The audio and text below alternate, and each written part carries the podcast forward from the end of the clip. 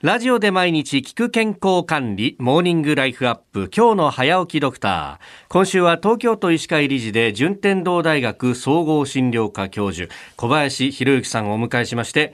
肺を鍛えると全てが変わるというテーマでお話を伺ってまいります。小林先生、おはようございます。おはようございます。よろしくお願いします。よろしくお願いします。先生、あの、3月の末に、はいえー、アスコムから、えー、最高の体調を引き出す超肺活と、えー、いう本を出版されていらっしゃいます。肺を鍛えると全てが変わる。あ、そうなんですか？これあの、まあ一言で言えば本当に肺を鍛えると全て変わると思います。これなぜかというと、はい、やっぱりあの人っていうのはすごく重要なことって2つあって、はい、やっぱり食事と呼吸なんですね。まあ、これがなくなっては生きていけない。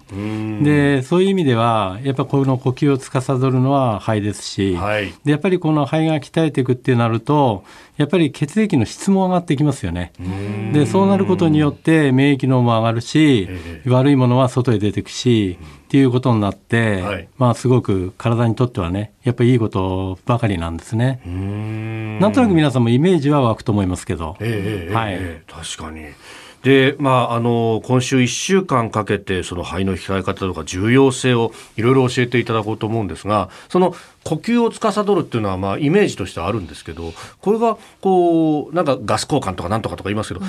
どういう機能なのかっていうのを、まあ、改めてなりますか、教えていただけますか？うん。基本的にはですね、えー、あの、皆さん、このコロナ禍でですね、えー、エクモっていうのを聞いたことあると思うんですね。はい。これは、あの、体外式の膜型人工肺っていうんですね。でこれなぜこのエクモっていうのを使うかというと、はい、自分の肺が活動してないんで、うん、まあ、その代わりに外に人工の肺を利用して、はい、そのダメになっている肺が復活するまで頑張ってくれるのが実はエクモっていう。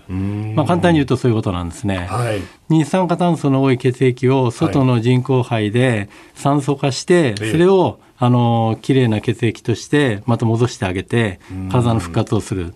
そうすると呼吸なんて本当普段の習慣というかほとんど意識しないことですけれどもちょっと意識するだけじゃいろんなことが変わってくるわけですか？そういうことですね。僕なんかよく患者さんにもですね、はい、このコロナ禍ですねハードとソフトこの両方を鍛えろっていうことをお話ししました。ハードとハードって何かっていうと、いわゆるマスクをつけるとか3密を避けるとか、はい、それからまあよく言うあの手洗いをするとか消毒ですね、はい、これがハード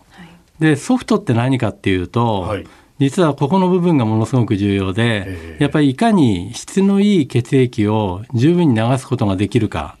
そこを鍛えないと皆さんハードはやってるんだけれども、はい、そのいわゆる守るところ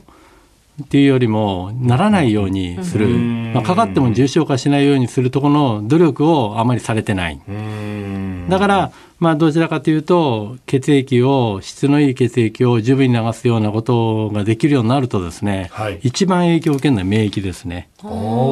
疫です。やっぱりかかりにくくなってくる、まあ、それの状態にしてあげるっていうことが、やっぱり一番重要で、そこを今後ですね、やっていかないとだめなんじゃないかっていうことで、まあ、それがあの肺を鍛えるっていうね、まあ、ことにもつながると思うんですね。